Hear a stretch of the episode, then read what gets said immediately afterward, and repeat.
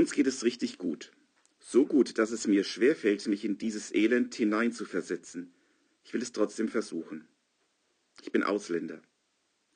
Ich gehöre zu einem Volk, gegen das die Medien hetzen. Warum? Sind wir so anders? Bei uns gibt es viele Kinder, mehr als unter den Einheimischen. Das hatte den Bürgern einmal so viel Angst gemacht, dass sie alle unsere neugeborenen Söhne umbrachten. Stellen Sie sich das nur einmal vor. Auch sonst schikaniert man uns, wo man nur kann. Wir tun nicht nur die reinste Sklavenarbeit, wir sind Sklaven. Wir sind Unterdrückte einer Regierung, die uns ständig neue Lasten aufbürdet. Keiner von uns kommt mehr über die Runden. Unsere Familien hungern. Unsere Kinder müssen von klein auf mithelfen. Trotzdem reicht es hinten und vorn nicht. Einmal kam so einer vom Hof des Pharao vorbei. Er sagte, er sei eigentlich einer von uns. Als er das Unrecht sah, wurde er so wütend, dass er einen Aufseher umbrachte. Dann floh er und wurde nie mehr gesehen. An uns haben sie dafür ihren Frust ausgelassen. Noch mehr Arbeit, noch mehr Mühe. Ich wollte, ich wäre tot. Dabei sollen wir doch das von Gott geliebte Volk sein. Aber wo ist dieser Gott? Wenn er sein geliebtes Volk schon so behandelt, was muss das nur für ein Gott sein? Ob so ähnlich die Gedanken der Israeliten waren, die damals von den Ägyptern unterdrückt wurden? Dabei hatte es so ruhmreich begonnen vor langer, langer Zeit, als Josef der zweite Mann im Staat war. Konnte Israel sich noch über diese goldene Vergangenheit freuen? Ich kann es Ihnen ehrlich nicht sagen. Aber ich kann es sehr gut nachvollziehen, wie eine glorreiche Vergangenheit in Vergessenheit gerät, wie die eindrucksvollsten Gotteserfahrungen zu einem unwirklichen Traum verschwimmen, wenn das Schicksal zuschlägt.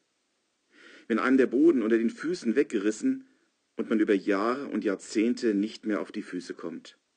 Kennen Sie solche Momente in Ihrem Leben? Oder stecken Sie gerade in solch einer Lebensphase? Dann nehmen Sie sich das Bibelwort aus dem zweiten Mosebuch bewusst in Anspruch. Der Herr sprach, ich habe das Elend meines Volks in Ägypten gesehen, und ihr Geschrei über ihre Bedränger habe ich gehört. Denn das, was damals kein Israelit sah oder auch nur zu träumen wagte, geschah, weit weg in der Wüste. Dorthin war jener Mose geflohen, der im Affekt einen Sklaventreiber ermordet hatte. Dort in der Wüste zog ihn ein brennender Dornbusch an, der nicht verbrannte.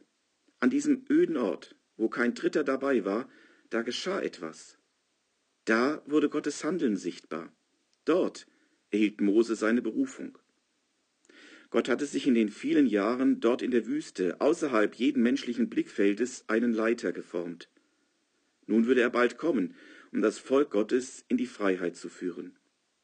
Für fast alle unsichtbar hatte Gott nicht nur das Elend gehört, sondern war längst dabei, für Abhilfe zu sorgen. Dieser Gott ist heute derselbe wie damals. Er sieht auch das Elend seiner Leute und es ist ihm nicht egal. Selbst wenn wir nichts davon sehen, Gott arbeitet schon an einer Lösung. Auch wenn es noch Jahre dauern sollte, am Ende werden alle erleben, wer der wahre Gott ist. Bis es soweit ist, will ich dieses Wort in Erinnerung behalten. Ja, ich will voller Zuversicht auf Gott warten, egal ob ich schon etwas von ihm sehe oder noch nicht.